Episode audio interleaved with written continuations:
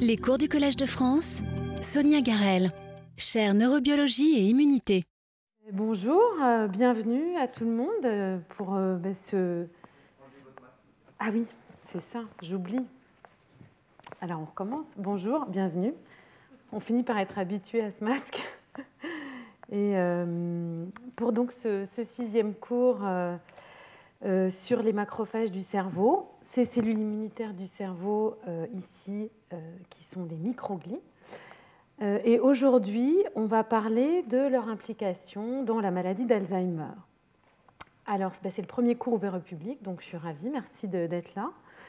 Et puis, je vais quand même rappeler un petit peu dans quel contexte se place ce cours. Donc, on a vu un petit peu une perspective historique sur les interactions neuroimmunitaires. On a vu D'où venaient ces cellules euh, immunitaires du cerveau, donc ces macrophages, ces microglies euh, donc euh, une origine embryonnaire dans la vie prénatale qui colonisent le cerveau et qui tout au long de la vie en fait ont un rôle dans un contexte physiologique de régulation des synapses, du fonctionnement, de la transmission synaptique, de la construction des circuits et du fonctionnement donc en accord avec l'activité cérébrale des réseaux neuronaux. Et alors aujourd'hui, on va s'intéresser euh, tout particulièrement à la fonction, l'implication de ces cellules dans une maladie euh, malheureusement trop connue qui est euh, la maladie d'Alzheimer. Et on verra la semaine prochaine un petit peu comment on peut généraliser ce que les travaux réalisés dans la maladie d'Alzheimer nous permettent de faire dans d'autres maladies neurodégénératives. Et puis, euh, de, partir un petit peu vers des perspectives thérapeutiques euh, éventuelles dans un cadre plus large. Alors euh, le cours d'aujourd'hui va vraiment être plutôt en deux parties, même si là il y en a trois. on va tout d'abord bah, présenter la maladie d'Alzheimer, ce qu'on sait un petit peu de manière classique sur les symptômes, les formes, les causes, la pathologie voir les contributions microgliales euh, qui, euh, donc, euh, à cette maladie. Et puis on finira par une toute petite partie, troisième partie, qui sera plus une conclusion pour remettre un petit peu tout ce qu'on sait dans un cadre un, petit peu plus général. Donc la maladie d'Alzheimer, c'est une maladie mortelle du cerveau, progressive, neurodégénérative, qui commence par une perte de la mémoire, de la mémoire à court terme, et qui progressivement atteint de nombreuses fonctions cognitives.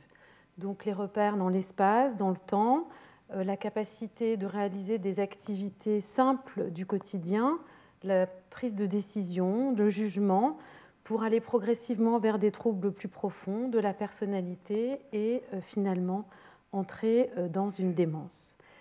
Donc c'est une maladie euh, que l'on connaît malheureusement tous parce que c'est une maladie qui est en fait extrêmement répandue. En France, euh, ça, ce sont des chiffres qui datent de 2018. Il y a plus de 900 000 personnes qui sont atteintes de la maladie d'Alzheimer et pour la grande majorité, euh, ces personnes ont plus de 65 ans. Mais il y a aussi presque 65 000 personnes, là encore c'est des chiffres de 2018, qui souffrent de cette maladie qui ont euh, moins de, 55, moins de 65 ans. Donc une maladie euh, associée à l'âge qui touche un grand nombre de personnes et les prévisions pour 2021 sont plus d'un million cinq euh, personnes touchées en France. Donc une maladie neurodégénérative, progressive, qui apparaît avec l'âge et qui, la plupart du temps, apparaît, grande majorité des cas, 99% des cas, de manière sporadique, c'est-à-dire sans un contexte héréditaire particulier. Il existe des formes extrêmement rares de cette maladie euh, qui ont une forme familiale, héréditaire, euh, qu'on dit autosomale dominante, c'est-à-dire que si l'un des parents, là, on a une chance sur deux de développer la maladie, mais ce sont des cas extrêmement rares. C'est moins d'un pour cent des cas. Il y a quelques familles, notamment euh, en, Suède, dans différents pays, qui ont permis d'étudier les causes euh, de cette maladie dans ces contextes très particuliers et on verra que ça a été extrêmement utile. Donc des formes héréditaires très rares, la plupart, 99% des formes sporadiques, et euh, les formes héréditaires génétiques et les formes sporadiques ont en fait les mêmes caractéristiques. C'est ce qui a permis euh, de comprendre un petit peu euh, ce qui se passait euh, dans, cette maladie. Alors cette maladie a été découverte par Alois Alzheimer dès le début du XXe siècle et en fait il est aussi important de reconnaître les travaux d'Oscar Fischer qui a travaillé exactement en même temps qu'Alois Alzheimer sur cette maladie, qu'il a décrit sur un plan clinique pathologique mais aussi sur, et on va le voir, ce qui se passe dans les cellules à l'intérieur du cerveau et qui a été finalement complètement oublié c'est le cas de le dire, euh, par l'histoire. Donc, une caractéristique de la maladie d'Alzheimer, ce n'est pas uniquement une perte de mémoire, une démence euh, progressive, c'est aussi des caractéristiques très particulières qu'on peut observer dans les cellules du cerveau. La première chose, ce sont des accumulations d'un peptide que l'on appelle le peptide amyloïde ou A-bêta qui forment des plaques dans le cerveau. Ici, ce sont des agrégats qui sont en dehors des cellules du cerveau, extracellulaires, et on a des plaques qui peuvent être diffuses ou qui peuvent être plus condensées. Et on a aussi une accumulation possible de euh, ces euh, agrégats autour des vaisseaux sanguins, donc des vaisseaux sanguins qu'on dit euh, amyloïdes. Donc en fait, tous ces agrégats sont formés par des accumulations, des agrégats, des, fibrilles qui sont formés à la base des peptides bêta-amyloïdes ou A-bêta.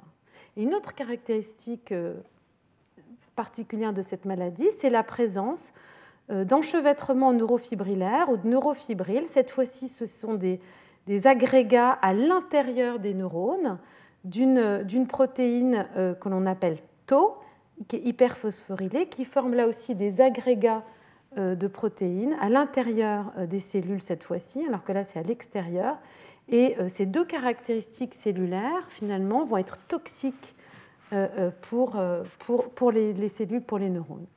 Alors, ce qui se passe aussi, c'est que ces, ces agrégats, à l'extérieur des cellules ou à l'intérieur, ont une capacité à se propager, à diffuser dans le cerveau. Il y a de plus en plus d'études qui s'intéressent à, ce phénomène. Donc ici, les peptides amyloïdes et ici donc ces agrégats ou enchevêtrements ou neurofibrilles tau qui vont se propager de manière un petit peu différente à l'intérieur du cerveau et vont être associés à la progression de la maladie, c'est-à-dire les zones qui sont progressivement touchées, atteintes et qui vont expliquer euh, les symptômes. Donc on essaye de comprendre comment ces agrégats se diffusent, se propagent. C'est quelque chose qui est extrêmement important pour comprendre la progression de la maladie et des symptômes. Et un article qui vient de sortir euh, très récemment, mais ce mois-ci, euh, décrit différentes formes de progression qui pourraient être associées en fait à euh, différents symptômes qui apparaissent dans le décours de la maladie. Alors les conséquences de ça, de ces agrégats et de leur propagation, c'est à terme ce que l'on appelle une atrophie, c'est-à-dire une réduction du volume cérébral, comme on peut le voir ici en post-mortem euh, chez un patient par rapport à un contrôle. La, masse totale du cerveau est réduite, une atrophie du volume cérébral qui est liée à la mort euh, de certains neurones, a donc une dégénérescence neuronale. Et euh, cette dégénérescence va toucher l'hippocampe, le néocortex, mais va ensuite se propager à, beaucoup de régions dans le cerveau et toucher un grand nombre de structures. Donc, une maladie qui est caractérisée par des symptômes cliniques, des symptômes, on va dire, pathologiques, ce qui se passe dans les cellules et euh, ce qui se passe après au niveau euh, du tissu cérébral. Alors, quelles sont les causes de cette maladie euh, dévastatrice? Alors là, il y a tout un nombre de, facteurs, certains qui sont bien connus et d'autres, en fait, peu. Donc, quand on parle de, facteurs de risque de la maladie d'Alzheimer, il y a bien sûr l'âge c'est-à-dire qu'effectivement, euh, avec l'âge, les risques d'avoir la maladie augmentent. Euh, ceci dit, la maladie d'Alzheimer ne fait pas partie du vieillissement normal, c'est une vraie euh, pathologie. On a une prévalence accrue chez les femmes. En France, à peu près deux patients sur, deux patients sur trois sont des femmes, et on va dire c'est un facteur qui est indépendant du fait que les femmes ont une durée de vie plus élevée. On sait aussi qu'il y a tout un tas de facteurs de risque qu'on évalue plus ou moins bien, par exemple des chocs, des traumas crâniens à qui ont été associés avec une augmentation de la prévalence, un isolement social, un facteur qu'on arrive peu à comprendre, qui est le niveau d'éducation. Un faible niveau d'éducation a l'air d'être un facteur qui favorise ou un facteur de risque de développement de la maladie d'Alzheimer. On a l'obésité, la dépression, tout un tas de, une série de facteurs. Mais pour vraiment comprendre euh, euh, si cette maladie est une maladie environnementale ou génétique ou les deux, euh, des grandes études ont été, ont été conduites, notamment chez des jumeaux zygotiques, c'est-à-dire des individus qui ont exactement le même, le même bagage génétique pour mesurer l'incidence, la proportion, le risque génétique ou non lié à la maladie. Et alors là, en fait, ce que l'on voit, et je vais très précisément expliquer ces chiffres, on se rend compte que quand on a des jumeaux qui ont exactement le même euh, bagage génétique, ils ont 60% de chance à peu près, si l'un développe la maladie, l'autre aura de développer la maladie. Donc on dit que la maladie d'Alzheimer est une maladie à deux tiers avec des composantes génétiques et avec 40% euh, de composantes qui peuvent être modifiables ou qui sont dues à des causes environnementales. Alors génétique, d'abord, ça ne veut pas dire euh, définitif. On parle de risque, ça veut dire que le bagage global génétique va pouvoir euh, conférer euh, des chances ou pas, ou des risques à développer la maladie. Et génétique ne veut pas dire héréditaire. Encore une fois, il n'y a que très peu de cas où finalement euh, cette maladie se transmet euh, par hérédité euh, dans une famille. C'est vraiment des cas extrêmement petits, c'est moins d'un pour cent des cas de la maladie d'Alzheimer. Donc les gènes, des mutations, des modifications qui peuvent apparaître des nouveaux vont effectivement contribuer, être des facteurs de risque pour développer la maladie, mais ça ne veut pas dire que nécessairement on va transmettre ce risque à sa descendance ou que si on a euh, des euh, parents ou euh, des membres de sa famille qui sont atteints, on va nécessairement avoir des risques plus accrus de développer la maladie. Alors pourquoi est-ce que ces, formes familiales sont finalement très importantes? Parce qu'en fait, comme elles ont, même si elles, sont, elles représentent un très petit nombre de, cas, elles ont permis de décrypter, de comprendre comment est-ce que la maladie se passe. Alors on a 1% donc de ces formes héréditaires euh, familiales euh, dominantes, c'est-à-dire euh, qui se transmettent vraiment si un parent là, on a une chance sur deux de l'avoir. Et puis on a d'autres mutations qui vont conférer un risque non négligeable. Et, l'ensemble représente à peu près 5% en fait des cas, des cas de maladie. Et on a pu, grâce à des études, notamment dans les années 80-90, vraiment disséquer les gènes les facteurs impliqués euh, et responsables de ces causes familiales, héréditaires ici, et euh, ça a été vraiment quelque chose de fondamental pour comprendre euh, la pathologie. Donc ces formes familiales ici, a, ce sont des formes qui en général se déclenchent relativement tôt et qui sont associées donc, à des mutations très précises dans certains gènes. Alors, le premier gène identifié, ça a été euh, l'APP, la protéine précurseur de l'amyloïde, ce peptide qui forme les plaques présentes dans le cerveau, qui est présent euh, sur le chromosome 21. Et ça, c'était un facteur intéressant et assez remarquable parce qu'on sait que les patients atteints de trisomie 21 déclenchent pratiquement systématiquement, ou en tout cas beaucoup plus tôt, euh, une maladie d'Alzheimer. Et donc, ça a été aussi une piste, une piste qui a permis d'identifier euh, ce facteur en plus de, l'analyse de deux familles très particulières. Et puis deux autres gènes qui ont été identifiés comme étant causaux dans la maladie d'Alzheimer, la présinyline 1 ou PS1 et la présilinine 2 ou PS2 qui sont situés sur deux autres chromosomes. Et vous voyez que les âges auxquels se déclenchent les maladies sont beaucoup plus euh, précoces ou beaucoup plus jeunes que euh, les formes euh, qu'on a vues qui sont sporadiques, donc là avec des âges de déclenchement qui peuvent être vraiment très précoces.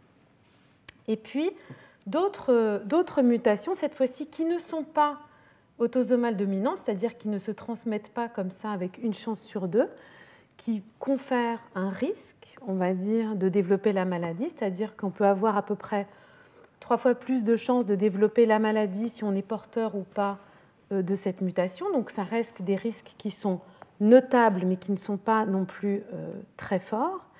Donc on a des formes familiales ou des formes sporadiques qui vont atteindre ce gène ApoE qui code pour l'apolipoprotéine E qui est une protéine importante pour euh, des vésicules lipoprotéiques, euh, notamment le transport du cholestérol, les particules qui vont se déplacer dans le corps. Et on sait que cette protéine est aussi présente associée aux plaques amyloïdes et euh, que cette protéine est importante pour la formation des plaques et l'élimination des plaques.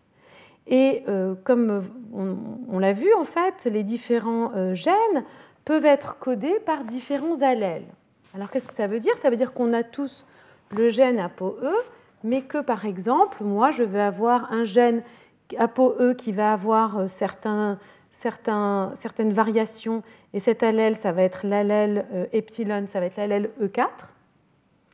Et si je suis porteuse de cet allèle, ça va me conférer un risque accru de développer la maladie d'Alzheimer parce que euh, je vais avoir des défauts, des modifications d'élimination de ces plaques, mais on peut avoir d'autres formes, d'autres variants, euh, comme l'allèle E3 ou E2, qui, eux, vont être protecteurs, qui vont euh, justement prévenir l'accumulation des plaques.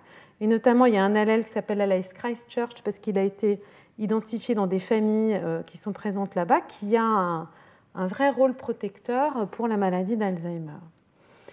Alors, justement, identifier euh, toutes ces, euh, ces, mutations génétiques et le fait que les maladies, les formes génétiques de la maladie et sporadiques de la maladie présentent les mêmes caractéristiques a permis vraiment de comprendre un petit peu la base, on va dire, euh, protéique, biochimique de la maladie.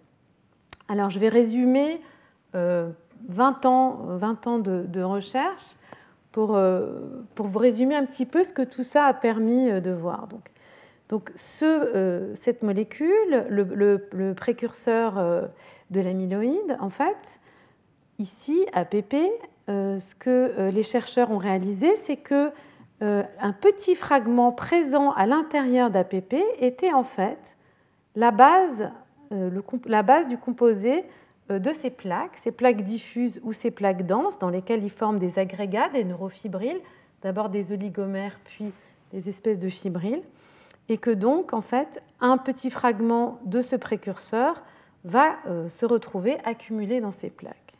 Ce qu'ils ont euh, réalisé, c'est que en fait ce précurseur peut être clivé, découpé avec des, comme des ciseaux, des enzymes qui peuvent couper une protéine de deux manières. Donc certains, un groupe d'enzymes alpha-sécrétase est capable de couper ce précurseur en, finalement en coupant en deux ce petit domaine euh, ici que l'on va appeler A-bêta.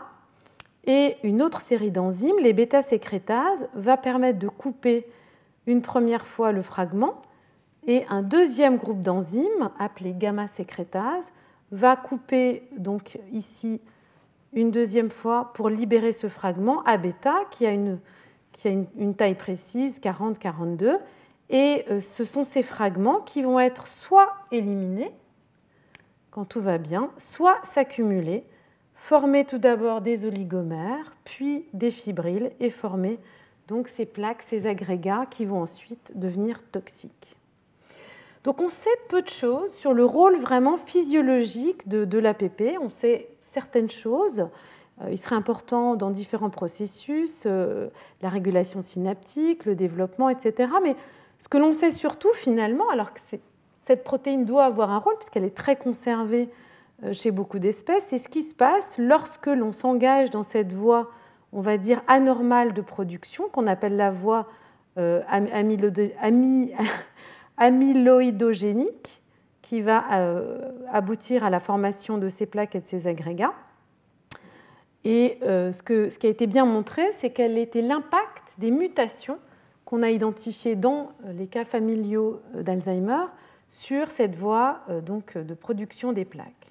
Donc, ce qui a été montré, c'est que les mutations présentes chez les patients dans APP vont favoriser massivement le clivage de APP par la bêta-sécrétase. Donc on va avoir de manière quasi automatique beaucoup plus de ces composés, plus de ces petits fragments qui vont plus s'accumuler et plus former de plaques. De la même manière, présiline 1, PS1 ou présiline 2, PS2, donc les trois gènes vraiment avec APP impliqués dans euh, les formes familiales de la maladie d'Alzheimer, en fait, touchent des composés de cette gamma-sécrétase. Et là aussi, ce qu'on va avoir, c'est une augmentation de cette voie et donc une augmentation aussi de ces petits fragments amyloïdes ou A-bêta et donc augmentation des plaques. Et enfin, en ce qui concerne l'allèle ApoE, ApoE, euh, d'une manière qui n'est pas encore très claire, euh, ApoE4 diminue la capacité d'éliminer euh, ces fragments à bêta. Et là aussi, ce que l'on va avoir, c'est augmentation de ces composés, dans, aussi bien au niveau déposition que formation des plaques. Alors, cette espèce de, de cascade, qu'on on va appeler la cascade amyloïde, finalement, est-ce qu'on a des arguments génétiques qui permettent, en dehors de la biochimie, de démontrer que c'est vraiment ce qui se passe euh, chez les patients ou alors dans des modèles animaux? Alors oui, par exemple, chez l'homme, on a identifié euh, des patients qui sont en fait porteurs, et c'est bien malheureux, de plusieurs mutations. Donc certains qui sont dans euh, APP ou PS1, par exemple, et puis qui vont avoir en même temps l'allèle qui confère un risque augmenté donc euh, ApoE4. Et dans ce cas-là, on va avoir des symptômes plus précoces qui vont apparaître plus tôt que chez les porteurs de chacune euh, de ces, euh, de ces variants. De la même manière, dans un contexte APP où l'on va avoir cette fois-ci l'allèle protecteur, on va avoir, par rapport à des gens qui, sont uniquement porteurs de cet allèle, des symptômes qui cette fois-ci vont apparaître plus tard donc des symptômes retardés. Donc la génétique chez l'homme indique effectivement, en tout cas est cohérente avec, avec ce que l'on voit sur un plan biochimique. Et euh, il a été possible de créer des modèles murins, c'est-à-dire chez la souris, des modèles génétiques où on peut recréer euh, des mutations donc dans APP ou des mutations dans PS1 et on peut se placer à un stade de développement de la souris où on n'a presque pas de plaques dans des mutants simples et quand on cumule les mutations, on voit qu'à ce moment-là, on a apparition de plaques de manière beaucoup plus massive ou de manière beaucoup plus précoce. Donc des arguments biochimiques, génétiques chez la souris, chez l'homme, qui montrent que les mutations euh, qui ont été identifiées dans les formes familiales de la maladie d'Alzheimer vont toutes conduire à l'accumulation de ce peptide A-bêta amyloïde euh, par cette cascade. Alors quel est le lien entre cette accumulation qui a été bien décrit, pour lequel il y a des bons arguments génétiques et, biologiques, biochimiques dans tous les modèles, avec finalement aussi bien les, les enchevêtrements neurofibrillaires ou les neurofibriles de la protéine Tau et euh, la dégénérescence neuronale. Et alors pour ça, vraiment, euh, il a fallu euh, vraiment mettre au point, utiliser des marqueurs qui ont permis de suivre la progression de la maladie au cours du temps, puisque pendant longtemps, finalement, on n'a eu accès que à des, à des techniques qui permettaient de mesurer soit la réduction, l'atrophie de la masse cérébrale, soit regarder en post-mortem les tissus, donc peu de vision, on va dire, dynamique. Et alors, il y a vraiment eu un effort énorme pour identifier des marqueurs qui permettent de regarder chez les patients d'une part, ici, par exemple, l'accumulation des amyloïdes en PET scan ou euh, l'accumulation des protéines tau, euh, euh, notamment hyperphosphorylées, mais donc les agrégats tau, et qui permettent de regarder ou de corréler où sont localisés les peptides amyloïdes, la réduction de la matière du tissu cérébral ou l'accumulation des peptides tau. Et ça, ça a permis vraiment de regarder le décours de la maladie et dans quel ordre se passent les choses. Et par exemple, ce que l'on peut voir, ce qui est euh, en même temps une bonne et une mauvaise nouvelle, j'ai envie de dire, c'est que euh, ce qui a vraiment été bien identifié maintenant depuis, depuis, depuis de nombreuses années, c'est qu'en fait, c'est une maladie qui est extrêmement progressive. c'est-à-dire que l'accumulation, le début d'accumulation des peptides A-bêta dans le cerveau se produit bien avant, bien avant la diminution de la masse cérébrale, de l'atrophie cérébrale et de l'apparition euh, des symptômes euh, dans le cerveau. C'est-à-dire que ce décalage est à peu près de l'ordre d'une vingtaine d'années entre vraiment les symptômes cognitifs et le début de la déposition euh, des plaques amyloïdes. Donc ça a vraiment permis, on va dire, depuis une dizaine d'années, de bien définir la progression de la maladie dans le temps, avec au début une accumulation de ces peptides amyloïdes euh, qui vont former les plaques qui s'appellent A-bêta. Relativement plus tard, euh, un début d'accumulation de, ces enchevêtrements ou de ces neurofibrilles tôt. Ensuite, une altération euh, de la structure de l'atrophie cérébrale ou corticale qui sera suivie par l'apparition d'une perte ou d'un déclin de la mémoire et puis vraiment des fonctions cliniques. Et donc on voit que si euh, ce stade est le stade vraiment de, la démence et qu'on commence à avoir ce qu'on appelle MCI mild, euh, des, défauts légers euh, des fonctions cognitives, en fait la maladie commence vraiment bien avant l'apparition des, moindres symptômes. Ce qu'on voit aussi, c'est qu'en fait, vraiment, la déposition des, peptides amyloïdes apparaît bien avant celle des, des ce qui suggère que cet événement, entre guillemets, est euh, primaire. Et euh, le fait que euh, cet événement d'accumulation de, peptides amyloïdes soit en amont, finalement, des peptides tau et que ceux-ci pourraient vraiment être causaux, agir de manière causale dans la neurodégénérescence, a vraiment été bien soutenu par le fait que des mutations dans la protéine tau ont été identifiées dans des cas de démence frontotemporale dans lequel finalement euh, une dysfonction de la protéine tau a été associée à l'apparition d'enchevêtrements de neurofibrilles, comme dans la maladie d'Alzheimer, ce qui conduisait à la mort neuronale. Et donc cette observation a vraiment euh, soutenu l'idée que cette dysfonction de tau, ces agrégats tau étaient responsables de la mort des neurones dans la maladie d'Alzheimer, et ce sont des choses qu'on a pu reproduire chez l'animal, chez la souris, mais aussi chez l'animal, chez la drosophile, qui a été un bon modèle d'étude et qui est toujours un bon modèle d'étude euh, euh, pour, pour les dysfonctionnements de cette protéine. Et donc ça a conduit à l'hypothèse euh, de la cascade amyloïde, on va dire, où en fait les premières choses qui se passent, c'est vraiment l'accumulation de ces peptides amyloïdes, que cette accumulation va conduire à une dysfonction de tau, et donc là, euh, c'est encore un point d'interrogation. Comment est-ce qu'on passe de l'un à l'autre? Est-ce qu'il y a vraiment un lien causal de l'un à l'autre? Ce sont encore des questions finalement qui ne sont pas complètement euh, euh, résolues. Mais ce qui est sûr, c'est qu'il y a une convergence, puisque quand on enlève, on, affecte la protéine Tau et la protéine APP, on a une dégénérescence qui est bien plus grande. Donc on sait qu'on a une synergie entre les deux, entre les deux, deux, types d'agrégats. Donc ça, ça a conduit vraiment à l'idée de la cascade amyloïde, c'est-à-dire que des mutations génétiques, APP, PS1, APOE4, soit en favorisant la production, soit en bloquant l'élimination de ce peptide amyloïde, vont conduire à une accumulation, un dépôt de plaques diffuse et dense, euh, que potentiellement de manière causale, mais qu'en tout cas après, ceci va être suivi par l'apparition de neurofibrilles euh, d'agrégats tau, et euh, que tout cela va conduire bien plus tard à une neurodégénérescence.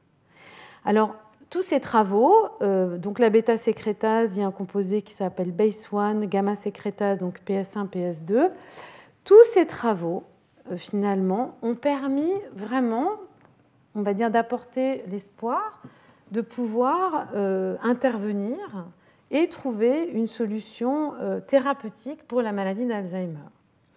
Et la cascade amyloïde a été l'objet d'un très grand nombre euh, d'essais de, cibles thérapeutiques.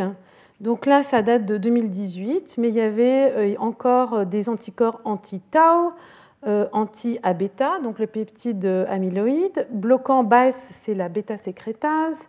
Euh, qui ciblait Tau, Tau, donc de différentes euh, entreprises, anti-bêta, Tau. Donc vraiment, on a eu euh, tout un développement extrêmement, on va dire, extrêmement large, qui ont ciblé tous les différents aspects de la cascade amyloïde, parce qu'on s'est dit, voilà, on a trouvé, il faut bloquer la production ou l'accumulation de ces peptides à bêta, et puis, euh, si effectivement c'est les accumulations de tau qui causent la dégénérescence, c'est ça qu'il faut cibler aussi, et on va y arriver. Et euh, comme vous le savez, pour l'instant, euh, on n'a pas de traitement efficace dans cette pathologie dévastatrice. Et donc là, on va dire, il y a, quelques années, il y a eu une, grande remise en question un petit peu de quelle stratégie avoir, quoi faire de la part des chercheurs, des cliniciens, pour essayer de répondre à, euh, cette demande, à ce besoin, à cette question de santé publique qui était comment trouver euh, de nouveaux traitements, de nouvelles approches euh, pour, pour cette pathologie dévastatrice. Et là, les chercheurs et les cliniciens se sont lancés dans la découverte, on va dire, de cette phase. C'est-à-dire, on avait ici l'accumulation des agrégats, les protéines, à l'échelle cellulaire dans le cerveau, et puis ici la dégénérescence, finalement, euh, des gros problèmes euh, à l'échelle du cerveau. Et, comme je le disais, ça, c'est 20 ans. Donc la question, finalement, c'était est-ce qu'il ne faut pas essayer de comprendre ce qui se passe pendant ces 20 ans, essayer de diagnostiquer le plus tôt possible euh, cette maladie pour essayer d'intervenir le plus tôt possible et peut-être intervenir sur d'autres euh, cibles. Et donc à ce moment-là, euh, cette, phase a été nommée la phase cellulaire, on va dire, de la maladie, pour essayer vraiment de regarder à l'échelle du tissu ce qui se passe. Alors comme je l'ai mentionné plus tôt, il y a toute une partie finalement génétique de cette maladie, donc des causes génétiques, mais qui ne sont pas on va dire, des causes génétiques fortes. Ce n'est pas forcément un gène, ou c'est un gène qui va donner un risque un tout petit peu plus élevé de développer la maladie, ou alors il va falloir avoir deux, trois, quatre mutations qui chacune confèrent des, gènes, des, risques un petit peu accrus. Mais donc les chercheurs se sont lancés euh, à la recherche de ces variants, de ces gènes qui pouvaient conférer un risque pour essayer de trouver de nouvelles pistes pour comprendre ce qui se passait dans la maladie. Alors, je vais passer un petit peu de temps sur ce, schéma qui est assez barbare, mais qui ici vous montre en fait la, prévalence, on va dire, des variants, des allèles dans la population, et ici le risque euh, que ces variants euh, donnent à euh, développer la maladie. Alors, par exemple, ici, ce qu'on appelle full pénétrant, c'est-à-dire qu'ils sont causaux, on va retrouver bah, présiline 1, présiline 2 et APP. Ce que je vous disais, mais ces, allèles sont extrêmement rares. c'est-à-dire que quand on les a on, va développer la maladie, mais de manière tout à fait, euh, on va dire pas chanceuse, mais, mais, providentielle, ils sont très très très rares et très très peu présents. Et alors en développant euh, toutes les approches de séquençage à large échelle dans un grand nombre de patients, finalement on a pu identifier des variants qui conféraient des risques parfois extrêmement faibles de développer la maladie, mais qui, dans l'ensemble, ont permis de regarder un petit peu d'autres cellules, d'autres facteurs que amyloïdes et tau dans la maladie. Et euh, on a trouvé donc des mutations qui sont très très rares dans des gènes qui confèrent des risques un petit peu plus élevés. Et puis on a, vous voyez ici, ça c'est 1, donc ça, c'est des gènes qui, sont, c'est des variants qui sont plus fréquents dans la population, mais qui donnent un tout, tout, tout, tout, tout petit risque accru de développer la maladie. Donc, avoir en soi euh, ce variant, finalement, par exemple, avoir ce variant ici, vous voyez, qui est déjà assez élevé, confère trois fois plus de chances de développer la maladie. Mais trois fois plus de chances, finalement, c'est, quand même, quand même euh, assez peu.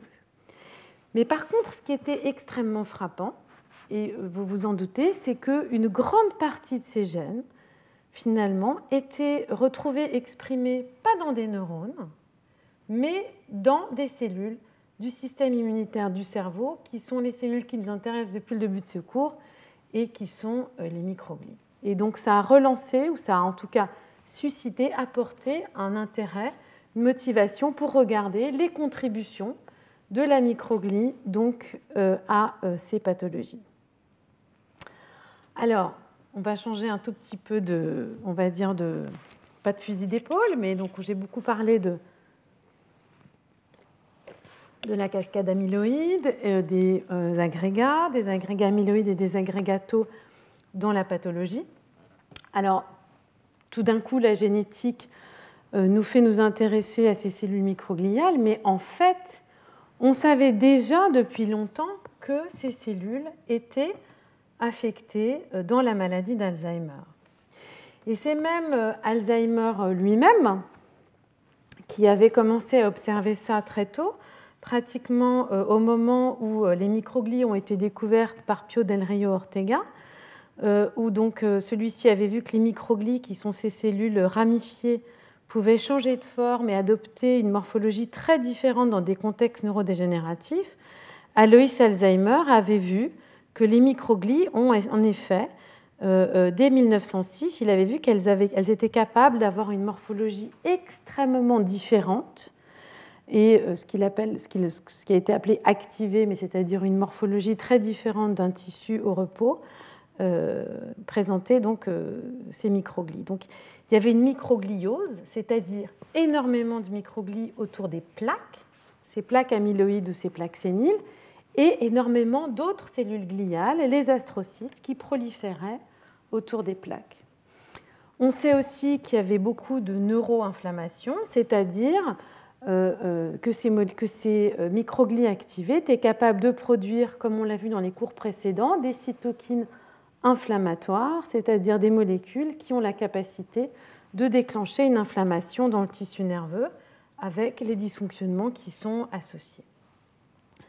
Alors comme je vous le disais, les microglies sont associées aux plaques et ici, donc ce sont ce, sont des travaux plus récents, mais on, peut voir exactement la même chose. C'est juste qu'en fluorescence, euh, on, peut, voir ça de manière assez, jolie. Donc ici, ce sont des plaques. On voit le dépôt euh, du peptide amyloïde A bêta. Ici, en rouge, ce sont les cellules microgliales qui sont tout autour euh, de la plaque.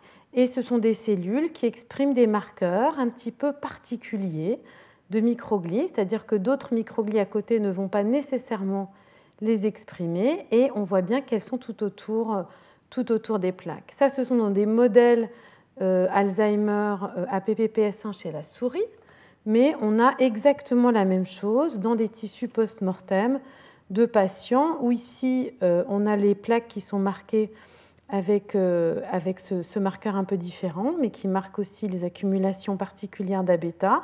Et on voit des microglies très ramifiées tout autour, des plaques qui, elles aussi, expriment des marqueurs un petit peu particuliers qui ne sont pas partout dans les microglies autour.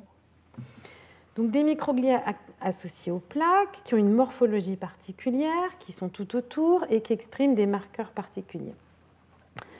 Et euh, finalement, il y avait toute une littérature déjà sur le fait que les microglies, donc ces cellules immunitaires, pouvaient avoir un effet extrêmement euh, délétère dans, euh, dans la pathologie, euh, et ce, euh, ce par, on par l'intermédiaire de différentes fonctions qu'on a vues tout au long du cours. Alors, le premier, finalement, bah, c'est la perte des fonctions physiologiques des microglies. Donc, comme on l'a vu précédemment, en fait, les microglies interagissent avec les neurones voisins en surveillant l'activité de ces neurones, en euh, régulant la transmission synaptique, en monitorant leur euh, état métabolique. Et euh, donc finalement, quand ces microglies sont en présence de plaques, on le verra, elles sont un petit peu transformées, modifiées, et elles ne sont plus capables d'exercer ces fonctions physiologiques qui permettent de préserver le tissu neuronal. Neuroinflammation, donc les cellules dans cet état vont produire euh, des, chimiokines, des cytokines qui vont euh, créer une inflammation locale qui va avoir des conséquences sur le tissu, sur les vaisseaux sanguins, sur les autres cellules gliales avoisinantes. et modifier là aussi leur activité. Et enfin, ce qu'on a vu, c'est que des microglies qui sont dans cet état un petit peu activés vont être capables d'éliminer des synapses, même des synapses encore actives, notamment via une cascade immunitaire qui est la cascade du complément. Et euh, ce, qui a été bien montré, euh, notamment euh, dans des modèles de souris, mais aussi chez l'homme, c'est qu'en fait, la présence notamment d'oligomères, donc de petits agrégats de ce peptide A bêta ici, conduit à l'accumulation donc de ce composé du complément C1Q, qui va ensuite être reconnu, comme on l'a vu, par les microglies, qui sont des cellules unitaires qui sont capables de reconnaître ce composé euh, déposé euh, sur des synapses ou sur les neurones et euh, va conduire à l'élimination par phagocytose. Les microglies vont venir phagocyter donc ces synapses et réduire, aboutir à la réduction du nombre de synapses présentes dans ces modèles Alzheimer. Donc, des microglies finalement qui vont être capables de venir contribuer à la dégradation du tissu par une perte de leur fonction physiologique et aussi par une action active dans l'élimination des synapses et parfois euh, donc dans l'élimination euh, de certains neurones. Et puis, il y a des arguments aussi, et ça, je ne vais pas euh, trop en parler, mais des arguments pour penser que les microglies pourraient être un acteur favorisant la propagation des agrégats de la protéine hyperphosphorylée tau, euh, notamment en produisant des petites vésicules qu'on appelle les exosomes et qui euh, peuvent circuler à longue distance dans le cerveau et qui pourraient être un vecteur de médiation d'une partie du cerveau euh, à une autre de ces agrégats hyperphosphorylés. Il y a quelques arguments qui permettent de, penser ça, mais c'est encore des modèles qui, demandent à être vraiment, vraiment bien, bien démontrés. Donc on savait finalement depuis longtemps que les microglies pouvaient être délétère, destructrice dans un contexte, on va dire, tardif de euh, la maladie.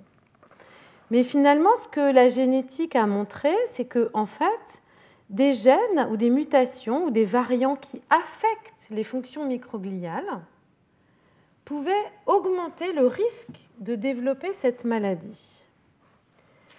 Et ça, c'était un petit peu particulier puisqu'une grande partie de ces gènes sont exprimés euh, par les microglies. Donc ici, on a les plaques qui sont recouvertes par ApoE.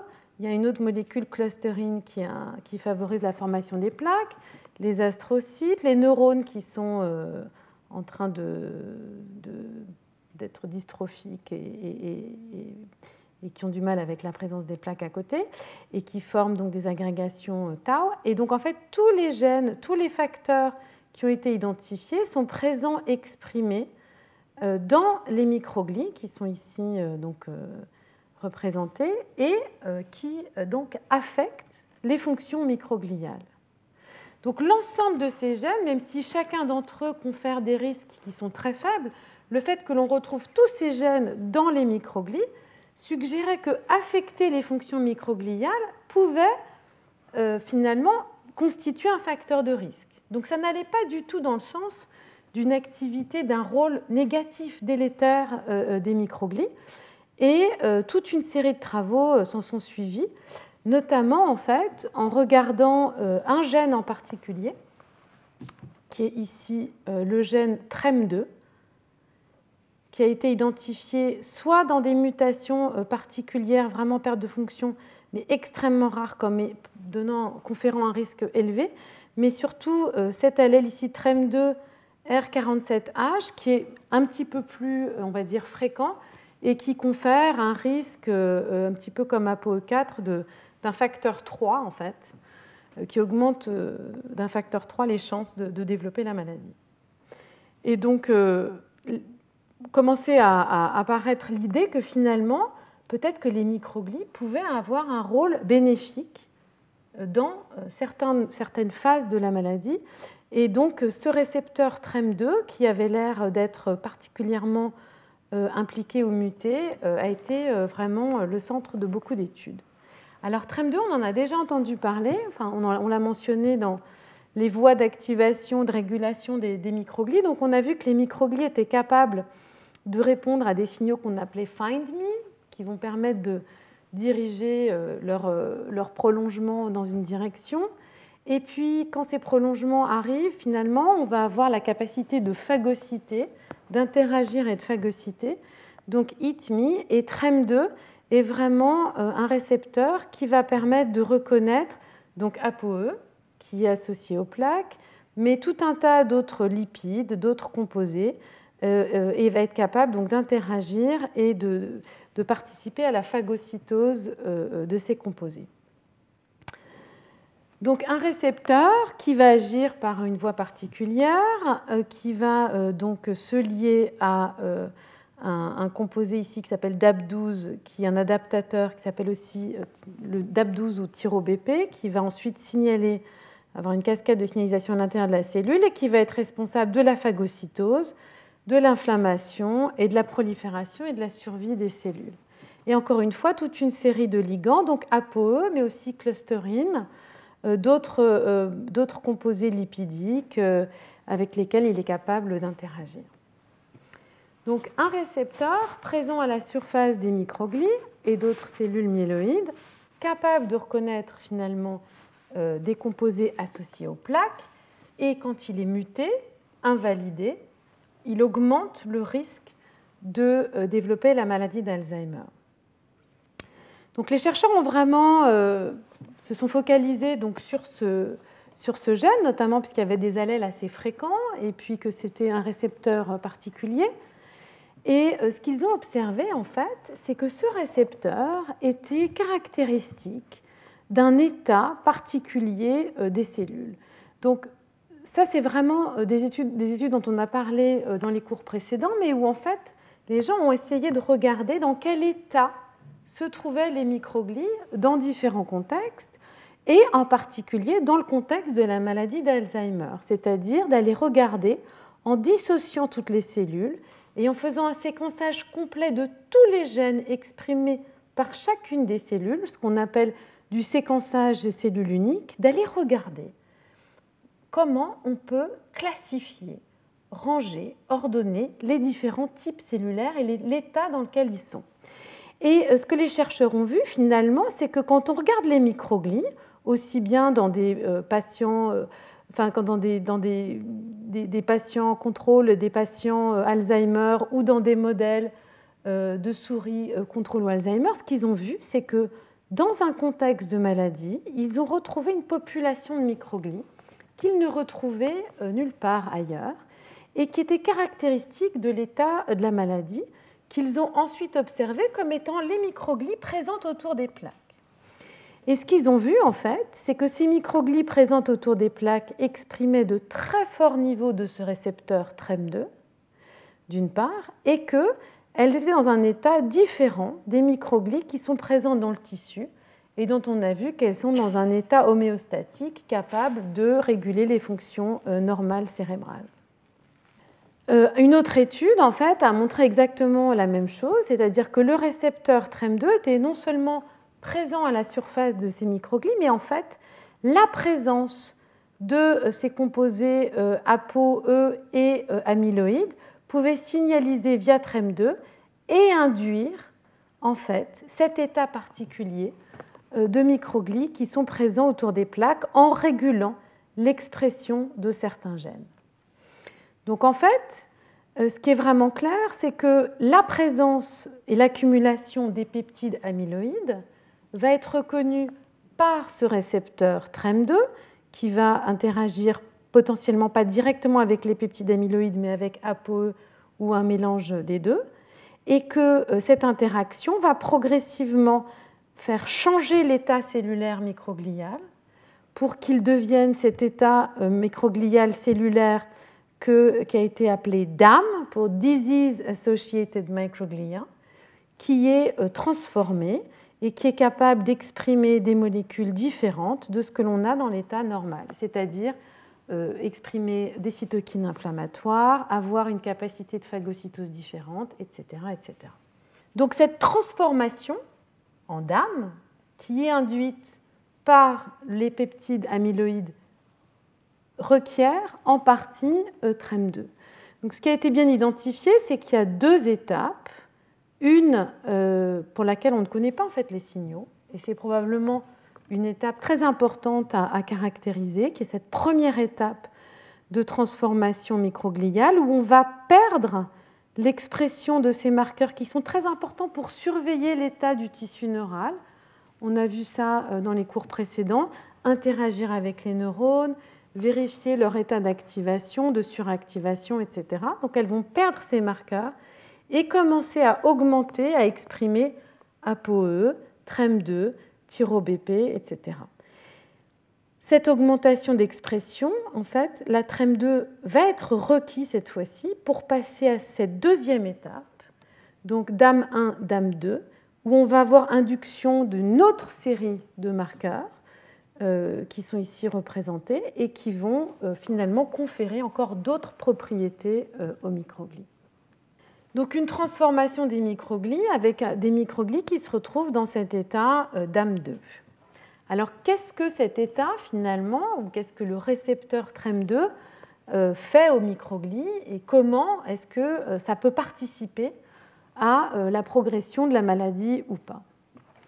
Donc c'est résumé ici. Donc les microglies, en présence de récepteurs de, de, amyloïdes, vont d'abord passer dans un premier état qui est indépendant de TREM2, puis de manière dépendante de TREM2 en interaction avec les peptides euh, amyloïdes vont acquérir euh, euh, cet état. Dans les mutants KO, on va finalement avoir des microglies qui sont dans un état anormal et qui n'ont pas ces propriétés. Alors, quel est l'effet finalement d'avoir soit une mutation TREM2, soit d'avoir ces variants TREM2 qui sont présents dans la population humaine? Donc ça, ça a été bien étudié. Et ce qu'on peut voir ici, finalement, c'est des modèles de souris euh, des modèles de souris Alzheimer. Donc 5 FAD, ce sont des souris qui portent des mutations familiales. FAD, euh, des mutations de type familial de la maladie d'Alzheimer, qui sont croisées avec des mutants TREM2. Donc là, on enlève une copie de TREM2, là, deux copies de TREM2. Et ici, ce que vous voyez, ce sont les plaques amyloïdes. Et je pense que vous voyez à l'œil que ce que l'on observe quand on enlève TREM2, c'est que le nombre de plaques, ce qu'on appelle le poids ou la quantité de peptides amyloïdes, augmente dans le cerveau. Donc, TREM2, ou l'état microglial qui l'induit, limite finalement l'accumulation euh, des peptides à bêta.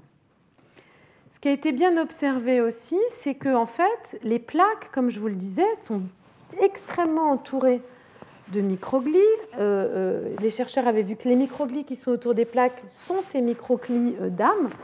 là, quand, on, quand TREM2 est muté, finalement, il y a très peu de microglies autour des plaques elles entourent beaucoup moins les plaques et euh, il y en a euh, beaucoup moins, ce qu'on peut voir ici. Donc en fait, euh, TREM2 va affecter l'élimination des peptides à bêta, la localisation des microglies, leur état aussi, et en fait leur survie. Et on a vu ça donc chez la souris, mais ça a aussi été bien observé chez l'homme dans des patients qui ont donc cet allèle variant pour TREM2. Alors une autre caractéristique assez particulière, c'est que euh, les chercheurs ont vu que ça changeait en fait, dans le VTREM2, ça changeait la forme des plaques. C'est-à-dire que, euh, je ne sais pas si vous voyez ici, mais les plaques avaient l'air d'être beaucoup moins compactes, d'avoir cette forme beaucoup plus fibrillaire, diffuse, euh, quand TREM2 est absent, ce qu'on peut voir de manière assez claire ici et euh, ce qu'on retrouve aussi euh, chez les patients humains. Et en fait, ce changement, cette modification de la forme, de la densité des plaques, s'accompagne euh, d'une toxicité pour les neurones qui sont tout autour. On peut regarder ici en vert, on marque les neurones qui sont dystrophiques, c'est-à-dire qui sont atteints, qui commencent à, mourir ou à avoir une forme un peu particulière.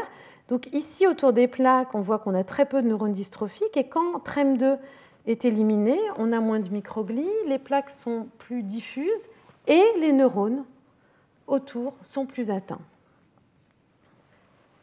Alors, ça c'est en enlevant TREM2. Est-ce que c'est lié finalement aux microglies ou est-ce que c'est lié au rôle de TREM2 dans d'autres cellules immunitaires? Alors c'est assez clair que c'est sans doute lié au rôle de TREM2 dans les microglies parce que lorsqu'on enlève les microglies, par exemple là aussi on l'a vu avant, en bloquant une voie particulière qui est la voie du récepteur au CSF1. Donc on peut enlever toutes les microglies d'un coup et regarder comment les modèles, la pathologie Alzheimer se développe. Et on voit exactement le même phénotype, des plaques qui ont une forme différente, une accumulation du peptide bêta-amyloïde euh, euh, et euh, une accumulation des défauts, des, des, neurones dystrophiques autour des plaques qui sont de manière beaucoup plus élevée. Et comme je vous le disais, on retrouve aussi exactement le même type de choses chez les patients. Alors là, je vais juste introduire une petite différence sur les plaques. Donc chez l'homme, on peut distinguer des plaques qui sont diffuses, filamenteuses, compactes ou ce qu'on appelle inertes, c'est-à-dire extrêmement denses. Et vous voyez en jaune ici, en fait, euh, euh, les neurones dystrophiques, c'est-à-dire atteints, qui sont autour des plaques. Et vous voyez que quand les plaques sont diffuses, il n'y a pas grand-chose. Quand elles sont filamenteuses, on a euh, vraiment un début de lésion. compactes, on en a un petit peu moins, et inertes, plus du tout. Et chez les variants TREM2, ce qu'on a en fait, c'est qu'on a d'une part une augmentation de certains types de plaques, notamment filamenteux, qui s'accompagnent en fait avec une augmentation d'une atteinte neuronale euh, juste à côté des plaques.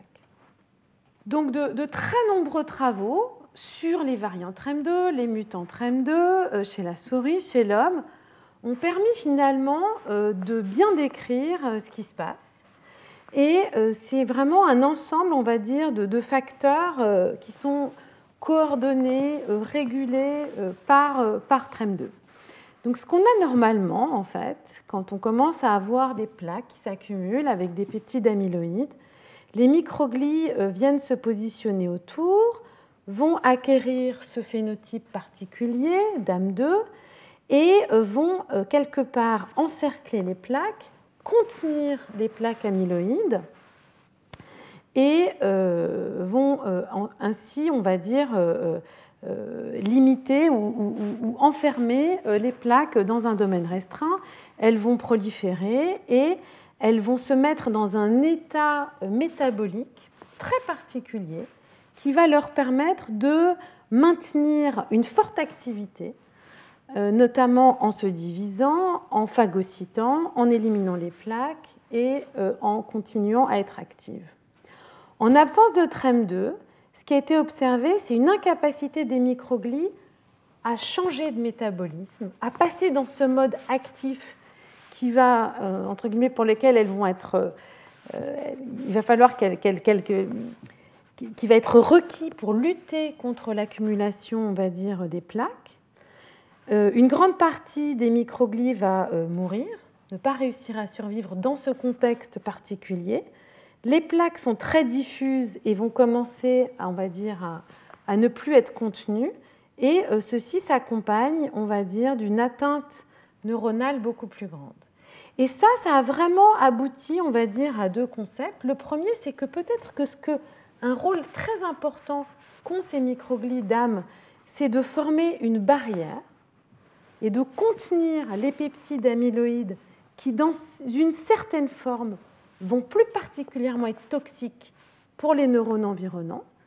Et d'autre part, la nécessité, finalement, que l'interaction entre les peptides amyloïdes et les microglies d'induire un changement métabolique dans les microglies qui va être nécessaire pour qu'elles aient cette activité soutenue de nettoyage, de participation et d'élimination de ces accumulations euh, amyloïdes. Et euh, TREM2 a l'air d'être euh, donc central pour toutes ces fonctions. Alors, finalement, ce qu'on observe, quand on reprend ça dans, le, dans, le, contexte particulier, finalement, on a donc une mutation TREM2, donc soit une invalidation complète, soit un variant qui est retrouvé dans les pathologies. Et ce qu'on observe, en fait, c'est une réduction de la formation de ces plaques denses. On va avoir des plaques qui restent très diffuses et une augmentation des défauts neuronaux. Alors pour l'instant, ça reste, euh, on va dire, euh, corrélatif, c'est-à-dire qu'on ne sait pas si, euh, on va dire, le, fait que les, que les, plaques soient très très denses, contraintes, est une manière quelque part d'impacter ces peptides amyloïdes pour les rendre non toxiques, et que ça, c'est une fonction de ces microglies d'AM2, et que le fait que cette fonction n'ait pas lieu conduise à une toxicité neuronale, c'est une hypothèse, mais qui est difficilement testable. En tout cas, il y a des défauts neuronaux particuliers. Alors des défauts neuronaux particuliers, donc des neurones dystrophiques. Après, une question importante, euh, c'était de savoir est-ce que finalement il y a un lien? Est-ce que TREM2 peut aussi contribuer finalement ou participer à euh, la propagation, au développement, à l'amplification de euh, ces fameux neurofibrilles taux qui ensuite induisent une neurodégénérescence? Et en fait, c'est des résultats euh, extrêmement récents. Ça date du mois d'avril, où il y a vraiment des nouveaux résultats. Alors, c'est encore un petit peu frais, donc ça n'a pas été forcément bien euh, digéré, on va dire, c'est le cas de le dire, mais, mais qui sont très intéressants, qui suggèrent vraiment que euh, l'activité de TREM2 permet enfin de faire un lien entre cette cascade amyloïde et, et les agrégats cette pathologie tau qui, pour l'instant, était deux choses un petit peu séparées avec, euh, on va dire, le monde des, gens qui travaillent plutôt sur les peptides amyloïdes ou plutôt euh, sur euh, les agrégats tau, et que là, on aurait finalement un lien particulier. Donc, ce qui a été montré, c'est que la perte de TREM2 joue sur l'accumulation de tau. Donc, on a, quand on a moins de TREM2, une accumulation de tau et une propagation qui est favorisée. Et on a aussi euh, une conséquence sur euh, l'atrophie cérébrale, donc qui à la fin est quand même quelque chose qui est vraiment le, la conséquence ultime, mais seulement dans un contexte où on a euh, des, des peptides amyloïdes. C'est-à-dire que si on a une mutation tau dans un contexte où on a uniquement euh, des agrégats euh, tau, à ce moment-là, la mutation TREM2 n'a pas d'effet. Donc ça, ça suggère de manière très forte, euh, et c'est des arguments génétiques, que vraiment le rôle de TREM2 est au niveau de la gestion, du maintien, de la, on va dire, de l'organisation et d'empêcher ces, plaques amyloïdes de devenir toxiques. Et que si, euh, si les mutants TREM2 ne permettent pas de limiter cette toxicité du peptide amyloïde, alors on va avoir euh, euh, une amplification, une propagation accrue de ces agrégats tau qui va conduire à une neurodégénérescence. Donc vraiment, TREM2 serait à une étape assez précoce de la maladie, mais qui a une incidence finalement aussi bien sur l'accumulation des peptides amyloïdes que sur euh, la toxicité qui est liée euh, aux égrégats tau qui ensuite conduit à la neurodégénérescence. Donc ça c'est particulièrement intéressant parce que ça voudrait dire qu'effectivement on a une séquence avec TREM2 et euh, la fonction microgliale précoce liée à TREM2 qui serait protective et qui serait protective aussi bien euh, pour les peptides amyloïdes, mais que aussi pour toutes les conséquences qui sont euh, en aval. Et alors les schémas, la vision à l'heure actuelle euh, qui est développée, donc c'est très très récent, mais ça serait que finalement les microglies et donc associés aux plaques, situées autour des plaques, donc qui ont une fonction particulière liée à TREM2, seraient essentiels pour moduler la manière dont les peptides amyloïdes euh, s'agrègent pour empêcher l'accumulation des peptides, amyloïdes dans la membrane et euh, empêcher la formation, la propagation euh, de ces agrégats tau à l'intérieur des neurones. Donc dans l'ensemble, ce que ça montre, c'est que vraiment, les mutations TREM2, l'état microglial, qui est encore une fois induit par la présence de ces agrégats, les microglies sont sollicités, vont réduire euh, donc ces agrégats en, les phagocytant d'une part, en allant autour de euh, ces plaques, en changeant ou en limitant finalement l'exposition des peptides amyloïdes au tissu qui est euh, autour, Euh, ceci va directement ou pas, mais euh, en partie potentiellement, les travaux récents le suggèrent, empêcher la toxicité neuronale autour et la propagation des agrégats tau et limiter enfin la neurodégénérescence. Et donc on a vraiment, on va dire, une fonction microgliale protectrice dans laquelle TREM2 joue un rôle central qui est associé donc à cette pathologie. Alors, je vous ai montré au départ euh, tout un ensemble de gènes en vous disant c'est des facteurs de risque, même simples, mais qui sont associés à augmenter le risque de pathologie Alzheimer et qui sont tous présents, exprimés dans les microglies. Alors, comment est-ce qu'ils se situent finalement par rapport à ce gène TREM2 Alors ici, c'est vraiment, euh, on peut voir que donc euh, ici on a TREM2 et qu'une grande partie des gènes qui ont été identifiés comme étant des facteurs de risque euh, pour développer la maladie d'Alzheimer sont tous en interaction ou présents dans cette cascade TREM2. Donc on a euh, SORL1, ici TREM2, CD33, etc. etc. Donc en, rouge ici, ce sont tous des gènes qui ont été impliqués comme des facteurs de risque euh, dans la, pour la pathologie d'Alzheimer et qui sont majoritairement donc dans cette cascade TREM2. Donc finalement, on se retrouve vraiment avec une fonction euh, microgliale particulière régulée par TREM2. Et si on va de manière différente affecter cette cascade, soit euh, par le gène TREM2, soit par des gènes qui sont euh, donc impliqués dans, cette cascade, on va altérer la fonction, altérer l'ensemble de ces fonctions microgliales et aboutir donc à un risque accru de pathologie. Alors, est-ce qu'il y a en dehors de la cascade TREM2, finalement, d'autres gènes qui sont plutôt des gènes, on va dire, spécifiques des dames, de ces microglies situées autour des plaques, dont on sait qu'elles ont la fonction? Parce que ce que je vous ai dit, c'est que elles expriment TREM2 et ça les met dans un état d'exprimer TREM2 et de pouvoir reconnaître les plaques, ça va les mettre dans un état métabolique particulier qui va leur permettre de phagocyter, contenir les plaques diffuses, etc. etc.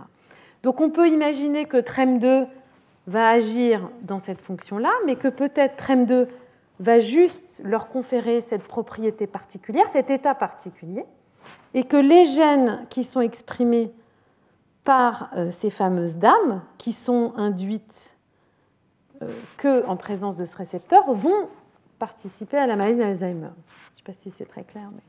Donc une fonction directe du récepteur ou une fonction de l'état dans lequel la présence de ce récepteur met les microglies.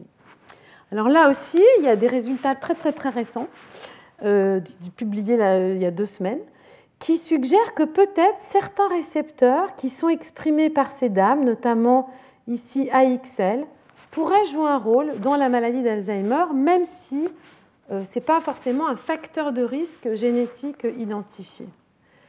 Et ce que les chercheurs ont montré, et, j'ai mis ça parce que je trouve que c'est très, très, c'est un concept intéressant. Là aussi, ça vient d'être publié, donc c'est probablement quelque chose qu'il faut un peu maturer.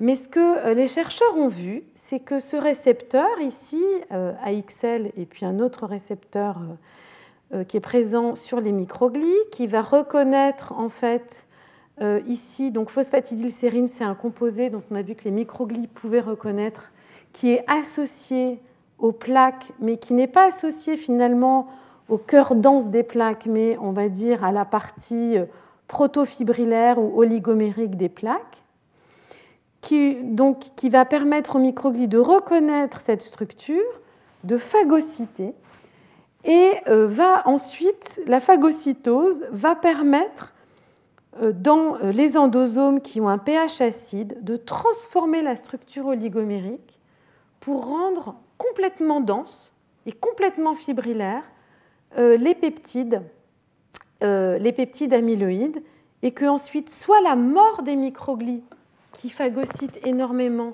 soit le relargage des vésicules, va en fait contribuer à former le cœur dense des plaques. Et donc en fait, pourquoi est-ce que je parle de ça? Parce qu'en fait, je disais, donc les microglies ont l'air de d'encapsuler euh, les plaques, de les empêcher d'être toxiques sous la forme fibrillaire. ce qu'on voit là, c'est que quand on bloque la phagocytose des plaques, en bloquant cet autre récepteur qui n'est pas TREM2, on a des plaques très diffuses qui, elles aussi, sont toxiques.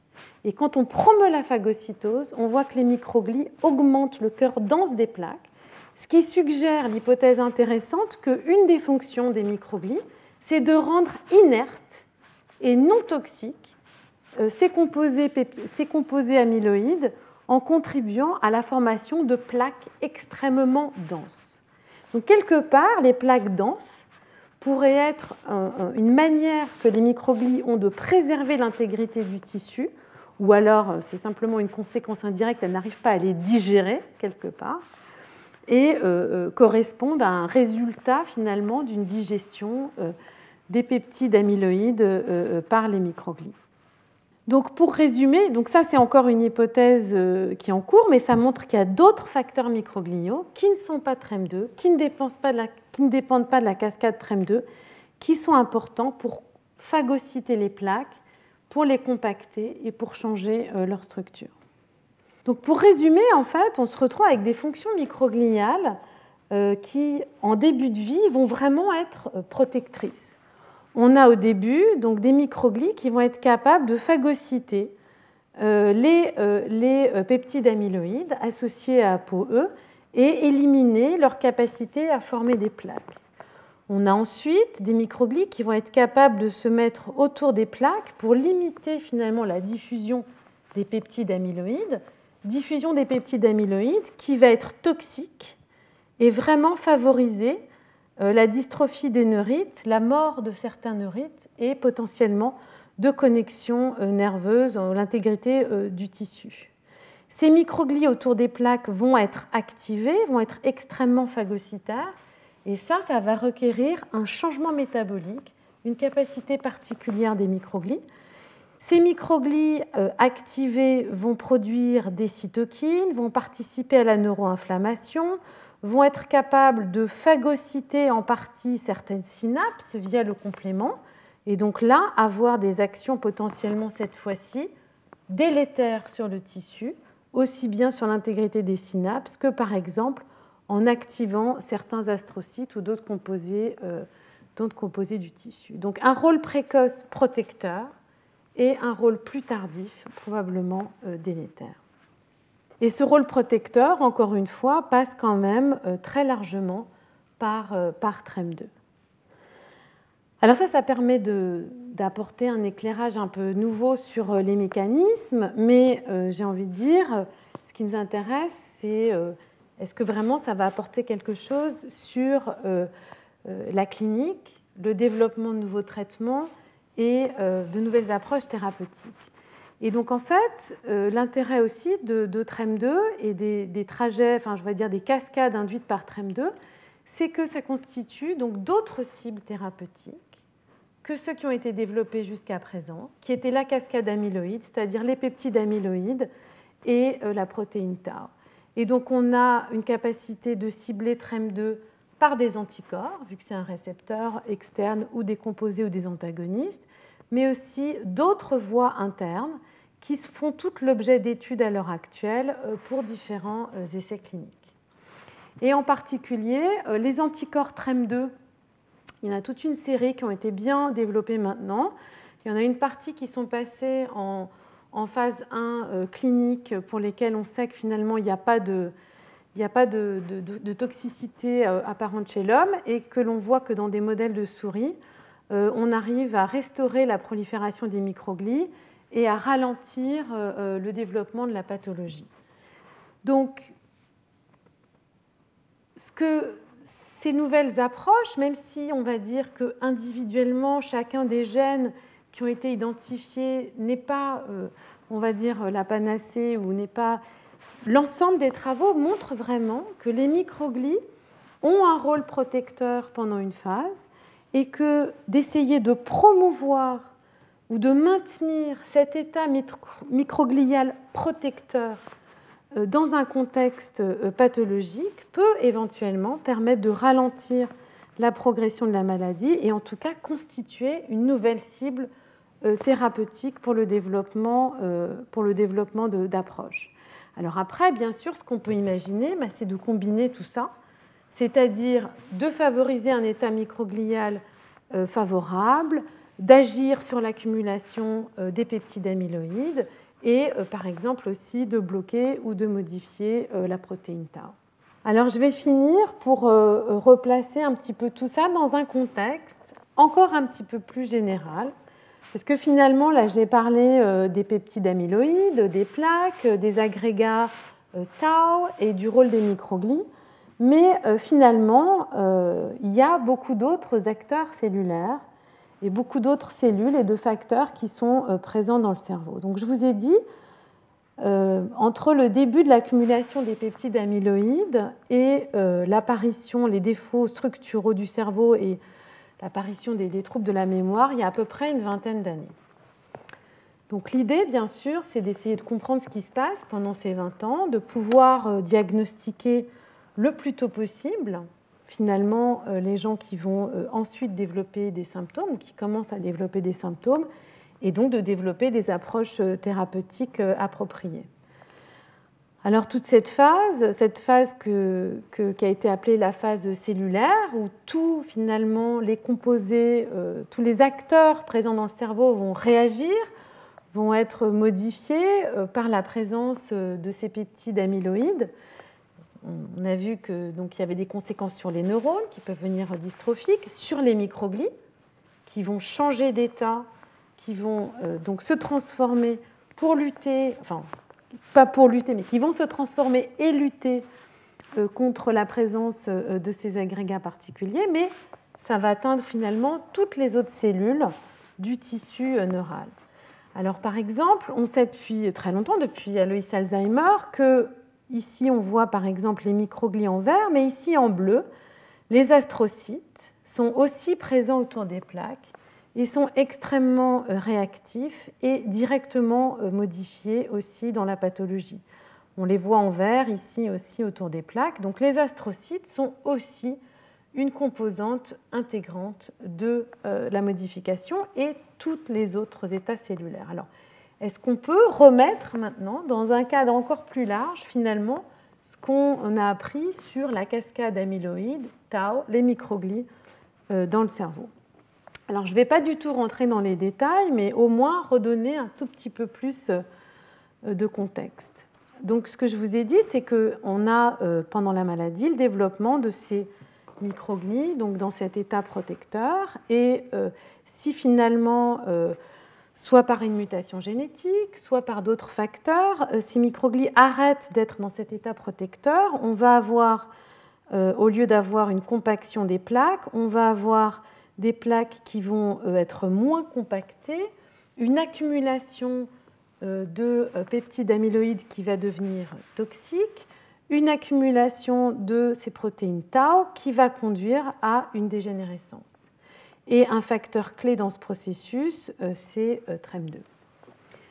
Ce qu'on sait aussi, ce qui a été bien montré, c'est finalement euh, quand ces composés ou les plaques ne sont pas entourées par ces microglies particulières, ou que par exemple il n'y a pas de microglies, je l'ai mentionné au tout, début, au tout début du cours, en fait on se retrouve avec une accumulation de ces peptides amyloïdes dans les vaisseaux, ce qu'on appelle les vaisseaux amyloïdes.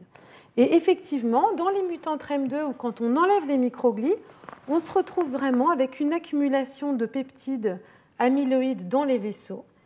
Et euh, on commence à se demander si effectivement cette accumulation ne peut pas aussi être une cause assez importante dans les symptômes et dans la pathologie. Parce que effectivement, l'irrigation euh, des vaisseaux euh, et tout ce qui est irrigation sanguine est extrêmement importante et un facteur clé. Et on sait que des défauts de vaisseaux sanguins peuvent directement et uniquement finalement être une cause de dégénérescence et de contribution euh, à des aspects euh, de démence. Donc potentiellement, euh, dans un contexte de, on va dire, de, de mauvais fonctionnement protecteur microglial, on peut aussi avoir une partie des effets qui passeraient par les vaisseaux sanguins. J'ai parlé des astrocytes qui effectivement vont être directement modifiés par des microglies et par la présence des plaques. et qui peuvent eux aussi impacter directement donc l'efficacité de, on va dire, de la perfusion sanguine du cerveau. Mais on sait aussi depuis des études très récentes que les oligodendrocytes, qui sont ces cellules qui forment la gaine de myéline qui est importante pour la transmission de l'influx nerveux dans le cerveau vont aussi être directement modifiées par la présence des plaques. Donc vraiment, on va changer, modifier l'ensemble des acteurs et euh, ça va pouvoir contribuer aussi de certaines manières probablement à, euh, la maladie. Et enfin, euh, et enfin, et enfin, des travaux récents montrent qu'en fait, le peptide A-bêta, qui s'accumule et qui est présent dans le cerveau, euh, peut être plus ou moins bien éliminé par un système qui est le système lymphatique, qui donc est un système qui va drainer tous les composés et toutes les toxines du cerveau en dehors du cerveau, et on en a un peu parlé dans le cours à d'autres moments, et que donc en fait, ce système de drainage du cerveau qui fonctionne moins bien euh, avec l'âge, euh, peut être un facteur d'accumulation qui va favoriser l'accumulation du peptide A-bêta. Et donc on commence, et ça c'est des travaux notamment du laboratoire de Jonathan Kipnis, qui commencent à essayer de voir si de maintenir, d'améliorer, d'augmenter cette capacité de drainage via les vaisseaux lymphatiques, de pouvoir limiter l'accumulation du peptide A-bêta et donc ainsi, on va dire, retarder euh, euh, l'accumulation euh, de ce peptide, la formation des plaques, etc. Donc en fait, de manière beaucoup plus large, les travaux qui ont mis en évidence un rôle des microglies dans, on va dire, l'homéostasie, la régulation des défauts liés à la maladie d'Alzheimer, qui sont l'accumulation de toutes ces toxines, de tous ces agrégats externes et ces dérégulations internes qui conduisent à la maladie, euh, non seulement ouvrent des nouvelles pistes thérapeutiques, mais aussi ouvrent sur tout un tas euh, d'autres régulations avec les vaisseaux lymphatiques, les vaisseaux sanguins et les autres cellules gliales, et permet vraiment de placer cette maladie dans un contexte tissulaire, cellulaire, qui va permettre de développer des nouvelles approches. Alors, sans vouloir avoir l'air démesurément optimiste, hein, parce que c'est vrai qu'à l'heure actuelle, il n'y a, pas de, a pas de traitement, mais euh, il y a quand même des nouvelles pistes. Et en tout cas, euh, ce qui est clair, c'est qu'à l'heure actuelle, les nouvelles approches sont une vraie source d'espoir. Alors, pas forcément à court terme, mais peut-être à moyen ou long terme, pour développer des nouvelles approches qui pourraient jouer, par exemple, sur différents aspects. On peut imaginer jouer sur les vaisseaux lymphatiques pour limiter l'accumulation de ces peptides et que ça puisse ensuite finalement euh, favoriser ou moduler l'état microglial et que la modulation de cet état microglial pourrait ensuite limiter l'accumulation des plaques, etc. Et euh, également, donc ça c'est sorti il n'y a vraiment pas longtemps, mais pour vous donner un exemple de, ce que, l'apport de cette vision intégrée tissulaire cellulaire. Donc, c'est euh, des travaux qui montrent que en boostant le système lymphatique, donc qui va drainer vraiment éventuellement les peptides, qui va drainer les peptides bêta, on arrive à améliorer la réponse microgliale et à potentialiser les effets d'une immunothérapie, c'est-à-dire de mettre un anticorps anti-peptide bêta et que la combinaison de ces facteurs va permettre d'améliorer euh, l'état euh, au final euh, donc, de la maladie, la progression de la maladie, la progression en tout cas des symptômes. Voilà, et donc on va donc finir là-dessus sur l'importance d'avoir cette vision intégrée, les microglies, les neurones, les macroglies, les vaisseaux. Euh, les interactions avec le système lymphatique, la barrière hémato-encéphalique et aussi les, cellules immunitaires circulantes qui va vraiment permettre de remettre euh, ben, l'accumulation de ces peptides dans le cerveau ou de ces agrégats tau dans un contexte qui est régulé à l'échelle du tissu du cerveau, d'un cerveau qui est situé dans le corps et dans un corps qui est finalement présent dans un environnement parce qu'on sait aussi que tous ces éléments présents, aussi bien la régulation de la barrière hémato-encéphalique, les cellules immunitaires circulantes, le système lymphatique et les microglies, ces cellules immunitaires qui sont dans le cerveau, ça on l'a vu, vont être vraiment modulés et modulables par euh, des euh, facteurs qui sont situés dans l'environnement. Et finalement, en comprenant les interactions euh, croisées dans ce système et dans cette pathologie, ça peut à terme nous permettre de développer donc des nouvelles approches, soit en ciblant différents acteurs dans la progression de la maladie, soit aussi potentiellement à terme en essayant de moduler par des signaux environnementaux, si on arrive à les comprendre, comment favoriser par exemple un état microglial protecteur dans un contexte euh, qui peut être de progression, euh, dans un contexte de maladie euh, de type Alzheimer. Voilà, donc la semaine prochaine, on va essayer de voir un petit peu comment est-ce que ce rôle des microglies peut être généralisé ou non à d'autres maladies neurodégénératives, puisque c'est des choses qu'on a vues. Donc, disease associated microglia, on retrouve ces microglies protectrices dans d'autres maladies neurodégénératives. Est-ce qu'elles ont le même rôle? Est-ce qu'elles ont la même contribution? Et comment est-ce qu'on peut peut-être essayer de construire un schéma pour euh, jouer ou manipuler euh, ces cellules dans différents contextes pour, encore une fois, essayer de comprendre mieux l'étiologie des maladies et à terme, pas forcément tout de suite, mais euh, on espère, dans un avenir pas trop lointain, de développer des nouvelles approches thérapeutiques. Voilà, je vous remercie d'être là alors qu'il fait grand soleil dehors. Et euh, ben, j'espère vous revoir malheureusement pour les derniers cours la semaine prochaine. Voilà. Bonne soirée. Retrouvez tous les contenus du Collège de France sur www.colège-2-france.fr.